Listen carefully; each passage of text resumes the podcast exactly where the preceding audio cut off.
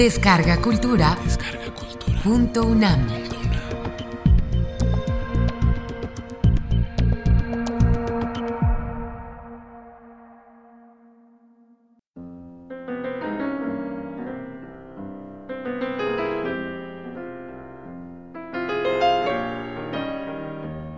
La noche del traje gris.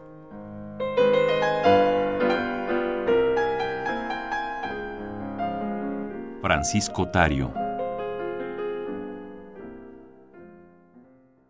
Sonaban en el reloj del hall las once, cuando mi dueño cerró el libro que leía desde la tarde y se encaminó rumbo a su alcoba.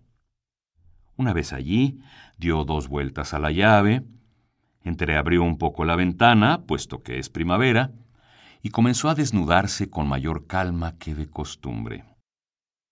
Mi dueño es un hombre hercúleo, algo infernal y muy alegre, a quien las mujeres miran siempre pecaminosamente, y los hombres con envidia. Se viste a la última moda. No piensa jamás en la muerte ni por asomos frecuenta la iglesia, y a menudo sale de viaje. Cuando esto último ocurre, me lleva indefectiblemente sobre sus espaldas, no sin enviarme de antemano a la planchaduría. También me adorna entonces con una camisa blanca, un pañuelo del mismo color y una corbata de seda poblada de lunares rojos.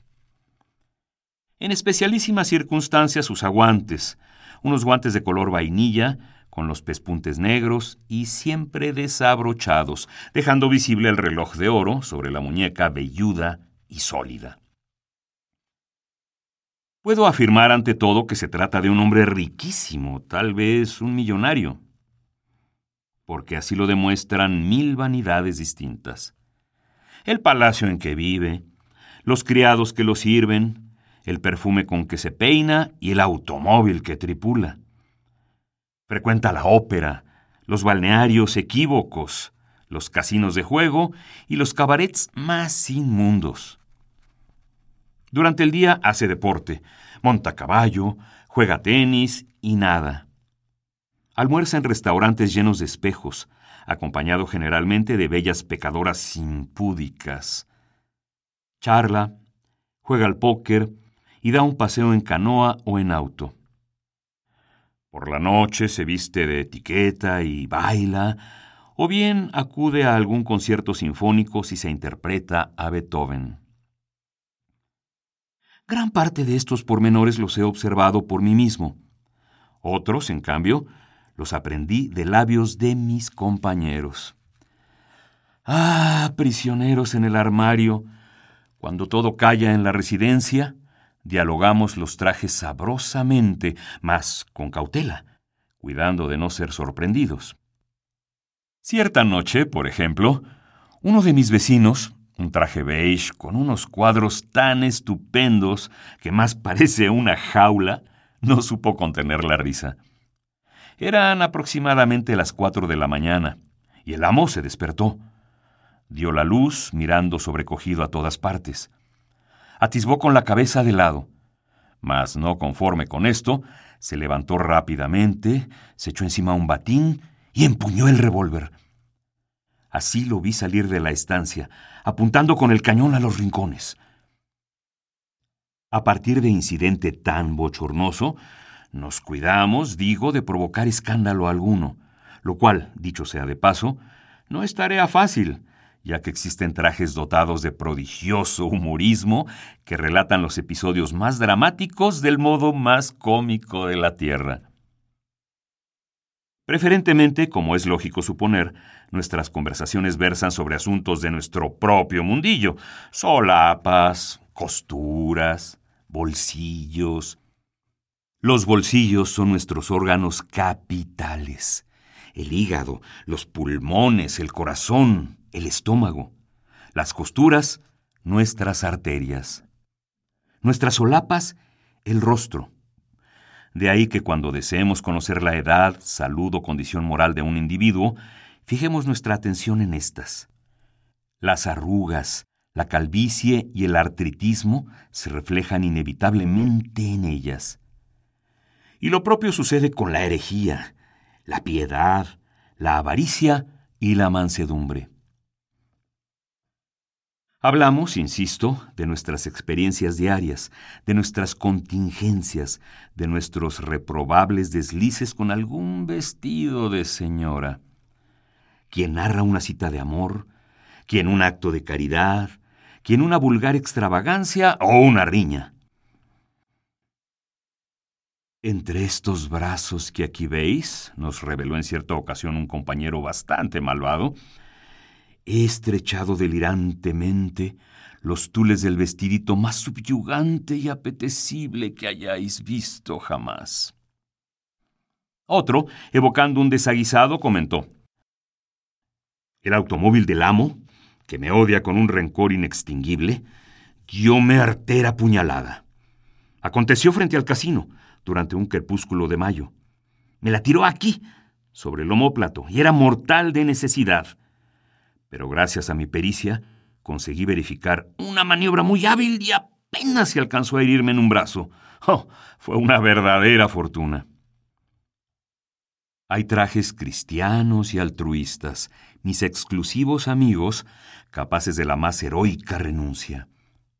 Trajes que, por ejemplo, sacrifican gustosamente su excursión casual con objeto de cedérsela a un camarada enfermo.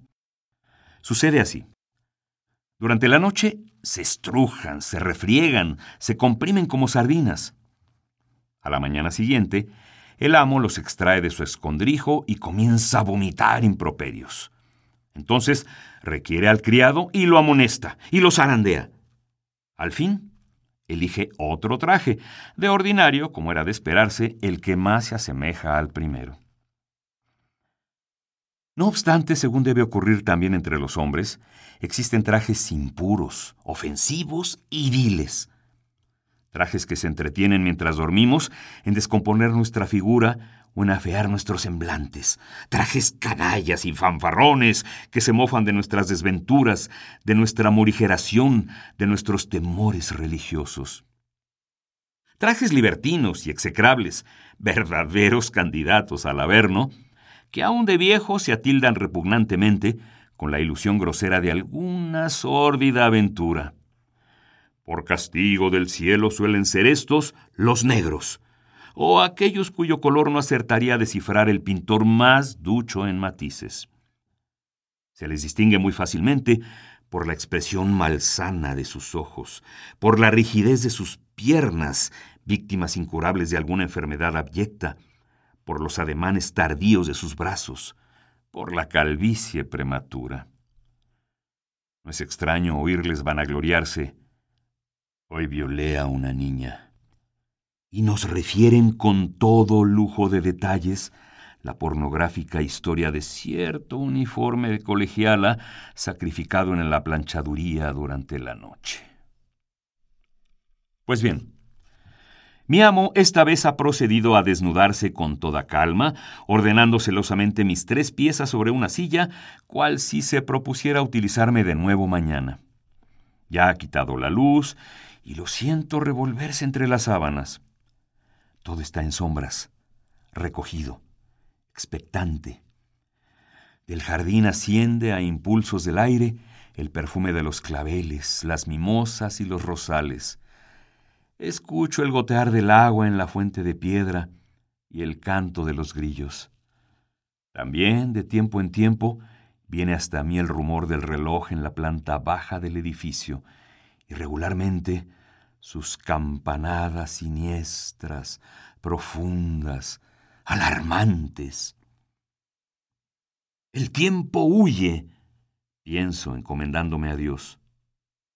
Pero acude el diablo. Y por primera vez en mi existencia piadosa, involuntariamente, lo juro, comienzo a ser víctima de los más atroces pensamientos, de las alucinaciones más tenebrosas, uno a uno desfilan ante mis ojos con minuciosidad insufrible los episodios más salientes de mi vida. Uno a uno, como espectros, danzan alrededor mío, dilatan sus sombras, exageran su contenido, huyen, vuelven y se dispersan, abrumándome con su espantosa monotonía. Nada, Nada hay en ellos de interesante, sensacional o misterioso. Todo es gris, gris como el color que llevo a cuestas. Románticos e infructuosos amores, sacrificios estériles, titubeos irreparables, exaltaciones ridículas, prolongados y horrendos encierros en la oscuridad pavorosa del armario, en sueños. Oigo, no sé dónde, una voz que me interroga. ¿Qué sentido tiene, pues, tu vida? Me santiguo y pienso en Dios, en la gloria, en el fuego eterno. Pretendo balbucir mis rezos. Invoco a los mártires, a las santas.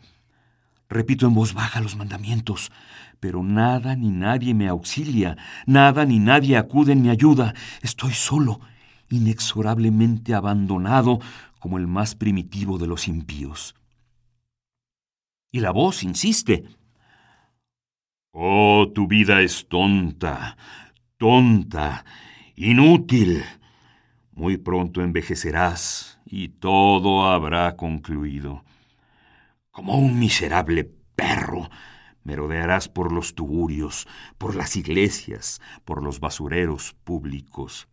Se extinguirá tu virilidad, se embotará tu cerebro, la corriente en tus venas será cada día menos impetuosa y un cúmulo de fracasos, de recuerdos ingratos, de arrepentimientos tardíos te aplastará bajo su peso. Hay que vivir. Vivir. Prorrumpe la voz ya a gritos. Vuestro deber es vivir. ¿Aún nadie lo ha comprendido? Yo lo comprendo, grito también, obsesionado por el péndulo y me arranco una enorme cana, la única.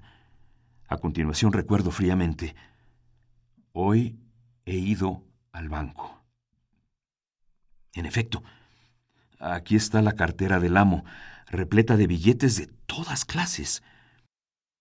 Estiro piernas y brazos, me visto el chaleco, enderezo la espalda.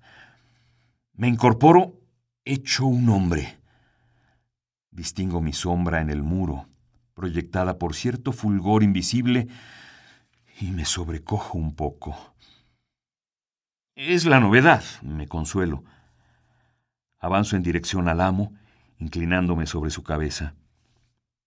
Pero duerme, duerme el pobrecito como un patriarca o un gato, y estoy a punto de retractarme al considerarlo tan débil. Fuera prejuicios, exclamo, sacudiendo un brazo. Y bebiéndome las lágrimas, me descuelgo por el balcón. Un vientecillo risueño y fresco mece los árboles.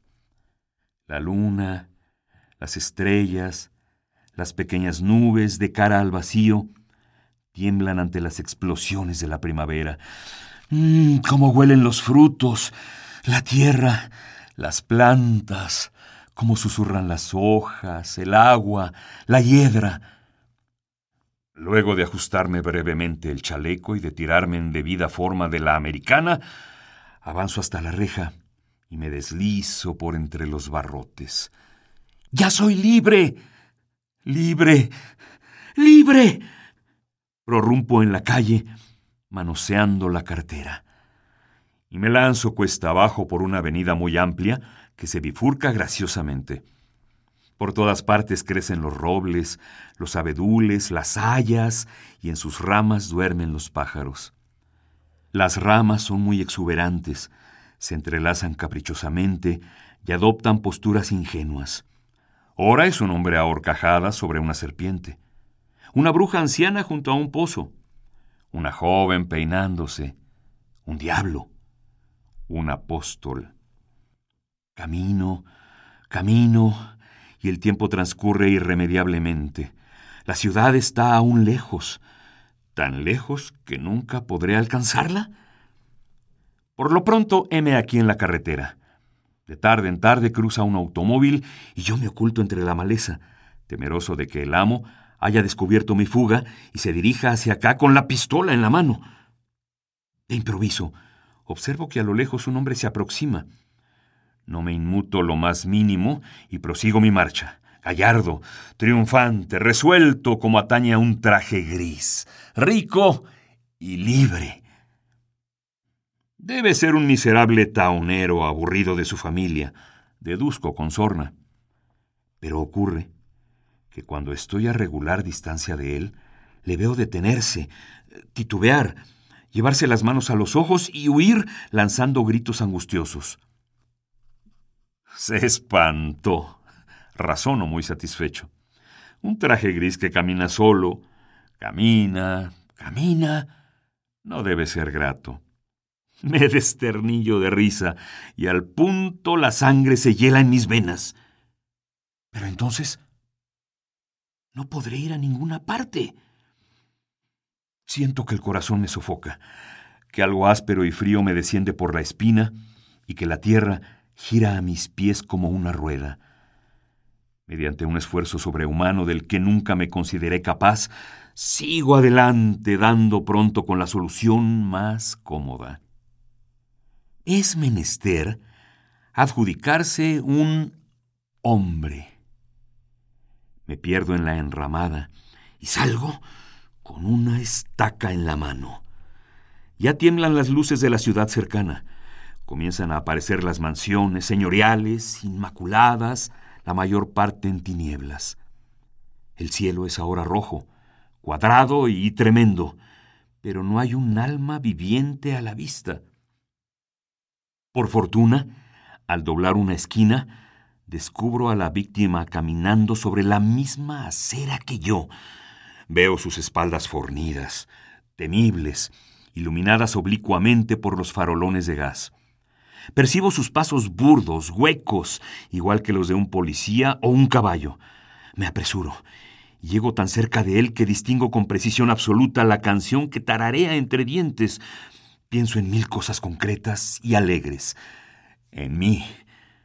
Un traje gris que camina, camina y cuando susurra, ven a mis brazos, amada, alzo la estaca y lo mato de un solo golpe.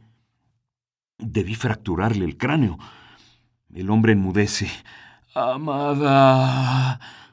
Se tambalea sobre un pie. Me mira ya muerto. Lanza una especie de mugido y se desploma contra el asfalto, reblagado y estúpido. Sin pérdida de tiempo, lo desnudo, vistiéndolo a continuación con mis ropas. Los pantalones le son un tanto cortos, pero las demás prendas le sientan a maravilla. No pesa demasiado. Rompo a andar más optimista que nunca, y en aquel preciso momento comienza a aullar un perro, dobla una campana en lo alto, anunciando la hora. Las tres. Ahora sí distingo mis pisadas con estos zapatotes que llevo. ¿Qué procede a hacer? me pregunto. Oh, transcurre la noche sin que nada interesante se me ocurra. Cruzo ante cabarets, restaurantes, hoteles, toda suerte de mazmorras. Nada me atrae. Compro por distraerme un habano y se lo meto en la boca al muerto. En una taberna le ofrezco una copa de ron, otra, otra. Me parece que va perdiendo el equilibrio. Así es. En una esquina me suplica me detenga y se aprieta el estómago con verdadera furia. Un líquido caliente y agrio semejante a un chorro de alquitrán surge bajo sus bigotes embadurnados. Ahora voy más ligero, admito, mirando de reojo al pozo de sangre. Y el panorama persiste horrible. Garitos, hospitales, templos, comercios, hogares en penumbra. Cuánta ruina en la vida de los hombres, medito. Cuánta complicada inmundicia. Ni un simple traje gris como yo alcanza a hallar en todo esto aliciente alguno. Penetro en un casino de juego y arriesgo unas monedas a la ruleta. Después, un buen puñado de billetes. La bolita salta y rueda y me produce risa. Cuando me levanto, porto en los bolsillos una monstruosa fortuna. Se creen demasiado listos, pienso, observando a todos aquellos seres asustados y pálidos, de ojos hipócritas. Aunque convengo allí mismo. ¿Y de qué me sirven tantos miles? Lanzo al espacio los billetes y los hombres a su vez se lanzan en pos de aquellos, desgarrándose el frac y otras cosas, derriban sillas y mesas, se acometen bárbaramente, se congestionan de ansiedad, ruedan unos sobre otros como piedras. Así los dejo y salgo a la intemperie, poseído del aburrimiento más atroz. El mar suena en alguna parte, y su murmullo me deprime hasta lo indecible, sugiriéndome ideas nefastas. Ideas que de ser yo un hombre me impulsarían irremediablemente a incendiar todos aquellos edificios con sus criados, sus perros, sus amos y sus caballos. Entreveo las olas negras, coronadas de espuma, lamiendo la costa recia. Distingo el olor saludable y fresco del mar. Llego a la playa y me paseo a obscuras, muy pensativo, con las manos atrás. Totalmente desolado, dejo que el viento rice mis cabellos, que alivie, si es posible, mi confusión. Oh, los hombres, los hombres, los hombres. Los tropiezo a cientos, todos absurdamente iguales, todos me desesperan. Unos son policías y portan amenazadoramente una linterna en la mano. Otros van borrachos y eructan, apestando el aire puro. Otros deben ser millonarios y abordan sus tumbas con ruedas. Otros son músicos, gigolós, reverendos, ministros. No hay diferencia entre ellos. Sin embargo, ellos piensan que sí. Y para esto se multiplican, Cabilo, y para esto defienden con semejante furor sus vidas, y para esto se mandan a hacer trajes caros cuando podrían andar perfectamente en cueros. Fatigado, con el corazón maltrecho, decepcionado de la noche, de los billetes, de Lucifer y del regocijo humano, me dejo caer sobre el césped húmedo de un parque. Me tumbo al cabo cuán largo soy y pronto advierto por entre los troncos de los árboles a dos mujeres que avanzan perezosamente. Examino con curiosidad sus figuritas flexibles, sus rostros de niñas anémicas, sus ancas repletas de yegua. Visten admirablemente y se adornan con joyas exquisitas. Me pongo en pie, sin titubeos. Las abordo y ellas pretenden gritar, pidiendo auxilio, mas yo las tranquilizo al punto, como se tranquiliza cualquier criatura mortal, por desdichada que sea. Esto es, mostrándole muchos papeles de banco. Azoradas, cambian entre sí miradas de pasmo, calculando tal vez con sus cabezas cuadradas que se trata de un bandolero o un lunático. Reaccionan, en suma. Vamos, las invito sin ningún preámbulo. ¡Vamos! Detengo a un taxi y nos hundimos en su penumbra sucia. Las mujercitas, poco a poco, comienzan a insinuárseme, manoseando la barbilla del muerto o palmoteándole sobre el vientre. El pecho a ratos amenaza con escapárseles por el descote. Sus muslos tiemblan prometedora y ansiosamente. Hay no sé qué húmedo, criminal y tristón en sus ojos. Mas nada de esto me interesa. Aprovechate si quieres, aconsejo al cadáver. Pero él, ¿qué ha de aprovecharse? Ahí va quieto, mudo, duro como un garrote. Transcurridos unos minutos nos apeamos frente a un hotel de los más célebres, por cuyas terrazas en sombra discurren grupos de hombres y mujeres sospechosamente. La playa está cercana y el agua sigue sonando, sonando. A poco ya estamos los tres instalados en el mejor aposento del edificio. La atmósfera es en extremo tibia, perfumada y propicia. Una gran colcha de damasco cubre el lecho y los muebles están construidos de maderas claras. La noche, tras los visillos, se muestra ahora más limitada y benigna. Dan principio los galanteos, las caricias, los besos, toda esa serie de explosiones groseras y cínicas tan poco saludables a que se entregan los hombres en cuanto se sienten contentos. Desnudaos las dos, ordeno. Proceden a quitarse las ropas mientras yo las contemplo de cerca. De un golpe saltan ambas al lecho, cual si en realidad mi presencia las intimidara profundamente. Por el contrario, ríen de un modo histérico, pellizcándose las ancas. Se suponen tentadoras, pienso con burla, y me siento con el muerto en una silla. Ahí sigue, tieso, de gris, solemne, las piernas velludas y azules, el vientre repleto de intestinos muertos. Quito la luz y las mujeres flirtean. ¿Por qué nos dejas a obscuras si nuestros cuerpecitos son tan lindos? ¿O es que no te gusta mirarnos? Por respuesta, tomo el cadáver por los sobacos, me desembarazo de él y se lo arrojo a ellas con todas mis fuerzas. Suenan reír y protestar a un tiempo. ¡Bruto!